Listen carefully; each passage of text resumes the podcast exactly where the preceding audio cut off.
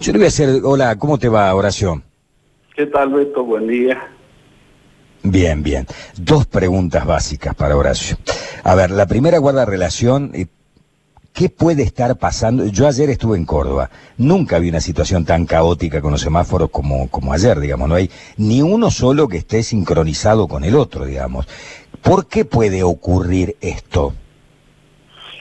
Bueno, mira, la verdad que de lo que va de la pandemia en materia de seguridad vial, la verdad que yo vengo diciendo que, tenemos un Dios aparte, ¿no? La verdad que hemos, eh, al margen de lo que hablemos del funcionamiento de los semáforos, eh, la preocupación es que la gente se maneja como si hubiéramos cambiado las reglas del tránsito, ¿no? Es decir, los semáforos tienen verdes más largos, este, los sentidos obligatorios de circulación parece que, han cambiado y no, se han señalizado y los comportamientos que, en seguridad vial se llama aumentar los riesgos de parte de los usuarios del tránsito cada vez eh, es peor, ¿no? Por lo cual, la verdad que hace ya un tiempo que vengo diciendo que, que, estamos jugando con fuego y la siniestralidad vial, bueno, de hecho está subiendo mucho más rápido de lo que se va liberalizando las actividades.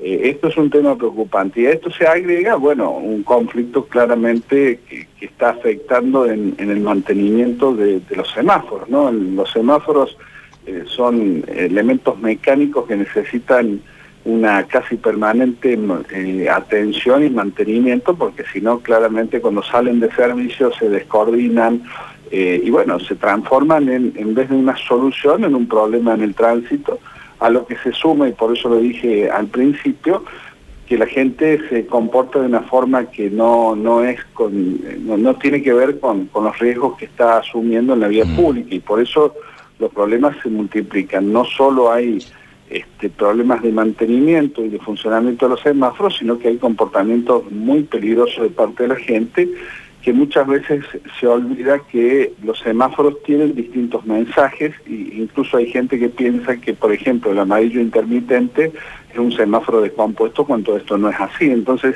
creo que se suman las dos cosas, Beto. Por un lado, este problema que, imagino que tiene que ver con, con el conflicto que está llevando adelante la municipalidad con el gremio, pero también hay, hay unos comportamientos que, que, potencian los riesgos en las esquinas semaforizadas. Bueno, ¿y qué debiéramos hacer nosotros? Yo quería, quería, a ver si vos lo marcabas también dentro de esto, porque nunca había una cosa igual. Evidentemente esto tiene que ver en el conflicto que hay, que se ha suscitado, porque nunca había una cosa igual. Alguien se ha encargado, yo no sé quién es, tendré que investigar la justicia, pero alguien se ha encargado que los semáforos anden realmente mal en Córdoba porque es un desastre. Yo decido a la mañana, claro que es claramente eh, un semáforo en amarillo intermitente o rojo intermitente eh, no está descompuesto, sino que funcionan de esta manera. Sería mucho mejor que tuvieran amarillo y rojo eh, intermitente durante todo el día que así como están. Sí, lo que pasa es que, el semáforo tiene muchas funciones y que eh, tal vez nos estamos olvidando, ¿no? Fíjate que me parece importante decir en este momento que tenemos que reflexionar como comunidad eh, que el semáforo es una herramienta que nos da garantías en la medida que todos respetemos lo que significa el semáforo, porque si cada uno se interpreta, eh, te doy un ejemplo, en la ciudad de Córdoba es uno de los pocos lugares en la Argentina que desde el año 98 hay una regulación muy específica respecto a qué significan las luces del semáforo y que es distinto, por ejemplo, a la provincia o la nación. En la ciudad de Córdoba, por ejemplo, el rojo claramente es detenerse, no tengo, no tengo prioridad de paso, debo detenerme, el verde es avanzar, pero la gran discusión es que es el amarillo. El amarillo tiene en la ciudad de Córdoba un sentido muy claro. El amarillo implica que si yo ingresé a la intersección, tengo derecho a terminar de cruzar, aunque cambie a rojo. Tengo una prioridad que se mantiene y que me permite terminar de cruzar. Ahora, si el amarillo se me, se me enciende en mi sentido de circulación antes de llegar a la intersección, significa que debo detenerme, cosa que normalmente no se hace, sino que cuando está el amarillo acelero y es ahí donde el día que pongan en funcionamiento las cámaras y se hagan las multas, vamos a tener problemas muy serios porque la gente no entiende que el amarillo, si yo estoy llegando a la intersección, me obliga a detenerme. Si estoy en la intersección, me permite terminar de cruzar aunque cambie a rojo.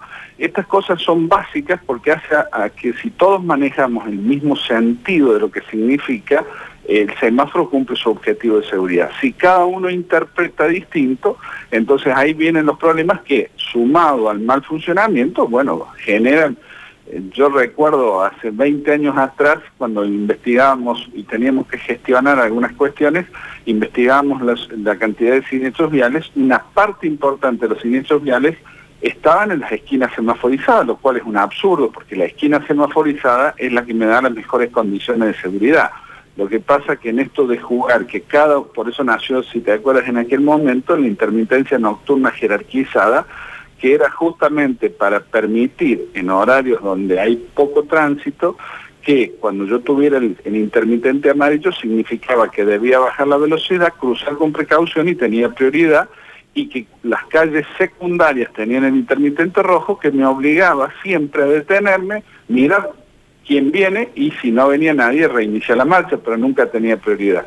Entonces, esto de las luces del semáforo es una cuestión que si no respetamos, es, es, como jugar al truco y que cada uno tenga sus señas distintas, ¿no? Es decir, los lenguajes del tránsito debemos respetarlos todos, entenderlos todos, conocerlos todos para que sirva la medida de seguridad que se llama esquina semaforizada. Vemos cómo la tecnología avanza en el mundo, ¿no? Eh, lo vemos nosotros, inclusive con nuestros dispositivos móviles, con nuestros teléfonos, con la notebook, con todo, la cantidad de apps, de aplicaciones que puedes bajar y las cosas increíbles que puedes hacer. Eh, digo, hace veintipico de años Martí inauguraba la central de semáforos inteligentes en, en Córdoba. De ese momento, digamos, ahora, ¿hemos involucionado rotundamente? Y bastante, sí, porque no se han hecho muchas investigaciones. Es decir, antiguamente los semáforos, por ejemplo, hace 20 años los semáforos eh, estaban coordinados para salir del centro y estaban descoordinados a propósito para entrar al centro. Esto tenía una función, hacer que no se congestionara el centro. Es decir, se, se establecen. Eh, Hace muchos años que no se investiga, por ejemplo, si la, cantidad de tiempo del verde tiene que ver con la cantidad de flujo vehicular en los horarios y en los días. Eso hace que muchas veces te habrá pasado que vos llegas a una esquina y, sentís que hay un tiempo que estás parado ahí donde no pasa nadie, donde no tendría sentido la, Absolutamente, la fase se llama del semáforo. Eh, me pasa mucho en los pueblos. Hace poco en, una localidad hicimos una investigación de tres semáforos que resulta que en las tres esquinas que tenían semáforos teníamos complicaciones de tránsito. Cuando fuimos a investigar nos dimos cuenta que en una de ellos, en una de esas intersecciones, el semáforo no era necesario. El semáforo no es eh, una decisión subjetiva del intendente de ponerlo, de una autoridad. El semáforo es una necesidad luego de investigar que hace falta ese sistema de regulación. Es decir, en una de las esquinas, un semáforo de 10 años, llegamos a la conclusión que 10 años después no era necesario, no, no, no justificaba el semáforo. Y en las otras dos, las fases de los semáforos eran demasiado extensas. Muchas veces ruta que habrá pasado, que llegas a un lugar y decís, ¿para qué estoy parado acá un minuto 20 segundos? ¿Y qué hace la gente cuando se da cuenta que, es una barbaridad el tiempo? Fomenta lo que se llama el no respeto del semáforo. Por eso creo que hay que cambiar mucho en esto, y vos estás planteando un tema que es interesante, que es de programación, e incluso hoy hay tecnología muy buena, sobre todo en estos en estos lugares que se ponen, que, que, a lo mejor hay un momento en el día que hay una necesidad, pero que a lo largo del día eh, esa necesidad no se justifica, era solamente dos o tres horas por día, Hoy hay semáforos que se llaman Hoy sí, no hace 20 años. Antes la central eh, eh, inteligente, digamos, no era tan inteligente, sino que necesitaba de un operador que determinara, che, vamos a bajar la fase porque hay congestión. Hoy, hoy hay eh, tecnología de semáforos que detecta el tránsito y maneja el semáforo de acuerdo al tránsito. Entonces puede ser que en una ruta, por ejemplo, que sería fantástico en muchas localidades que ponen un semáforo de cuatro fases, en una ruta que no hay tránsito desde la localidad hacia la ruta, este, está casi permanentemente en verde y cuando detecta el tránsito activa la fase para que puedan cruzar la ruta. Es decir, hoy hay tecnología, pero fíjate vos, estoy hablando de esta tecnología que casi no existe en la Argentina, no sale eh, muy caro, mucho más caro, pero fíjate que hoy ni siquiera nos, me cuesta mucho hacer entender que cuando se pone un semáforo no es solo para los autos, sino que debe incorporar el semáforo peatonal.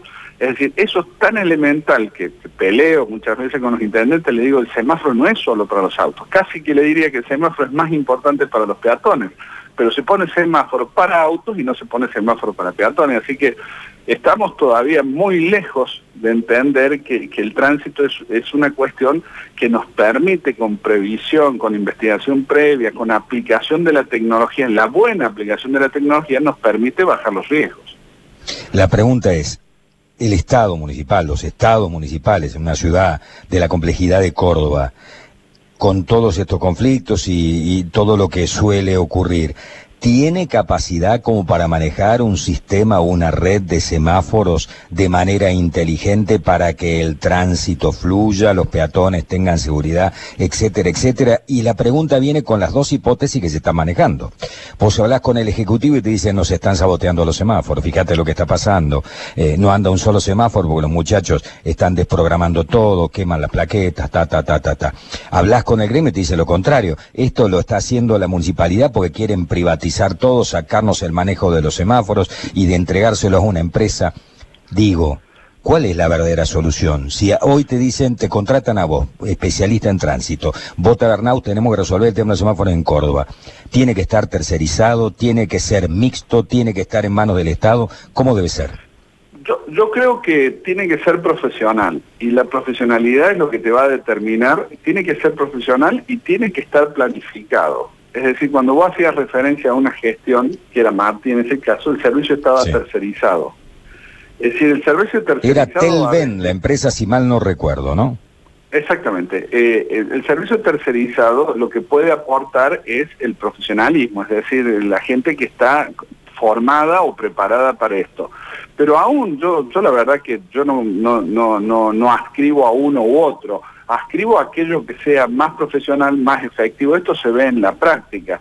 Ahora, si vos tenés un servicio tercerizado y no tenés profesionales del Estado que controlen el servicio tercerizado tampoco es bueno. Y esto ha funcionado, si te acuerdas, vamos a hablar de épocas, porque además me tocó verlo. En su momento el servicio de estacionamiento, que hacían lo que querían porque nadie los controlaba. Bueno, eh, yo creo que eh, lo que tenemos que buscar es cómo solucionamos el problema. Si es a través de un servicio tercerizado, también es indispensable que haya un sistema de control mm. de ese servicio tercerizado que sea profesional y que vele por los intereses del Estado. Horacio, sería el sistema de Rosario, digamos. Claro, es, la palabra para mí es quién lo hace mejor y, con el costo más eficiente, pero eso no significa que el Estado no tenga que formar un equipo de gente que sea el que hace eh, eh, el control efectivo para que la cosa funcione. El vecino se da cuenta inmediatamente cuando algo funciona mejor. Creo que eh, por ahí no, no, esto de hablar si lo privado, lo público, yo la verdad que yo siempre digo, yo fui producto de la educación pública y yo amo la educación pública, pero jamás voy a negar que, hay formación privada que es de muy buena calidad. Creo que esa es una falsa discusión. Lo que tenemos que ver es cómo resolvemos el problema y vos dices algo, Córdoba se ha quedado en el tiempo en tecnología, en proyecto, en investigación y, que no es de, ahora, de, muchos años, porque se termina resolviendo lo urgente y no lo importante. Acá siempre recuerdo haberle dicho a muchos intendentes, bueno, cada uno lo, aplicó como quiso, pero eh, decía, hay, un equipo que tiene que gestionar lo urgente y hay otro equipo que tiene que pensar lo importante, porque eh, la comunidad necesita no solo que resolver un problema hoy, sino que veamos cómo le mejoramos la calidad de vida a cierto tiempo visto, ¿no? Es decir, el que está en lo urgente rara vez puede pensar lo importante. Tal vez esa sea eh, la sugerencia para este tipo de cosas. Y esta discusión me parece, eh, a veces se han contratado servicios privados que tampoco son profesionales, ¿no? Por eso digo, a mí no me, mm, yo personalmente tengo una posición que no, no, no puedo decir lo público o lo privado, sí puedo decir lo profesional y lo no profesional, lo efectivo y lo no efectivo. Impecable. ¿Tenés alguna pregunta, Nacho, en estudios? Eh, solo una, una breve. Eh, hemos tenido algunas denuncias de oyentes que dicen tener el carnet de conducir vencido, que estamos en prórroga, pero que la policía caminera se lo sigue solicitando. Eh, ¿Ha tenido algún comentario de esto, Horacio?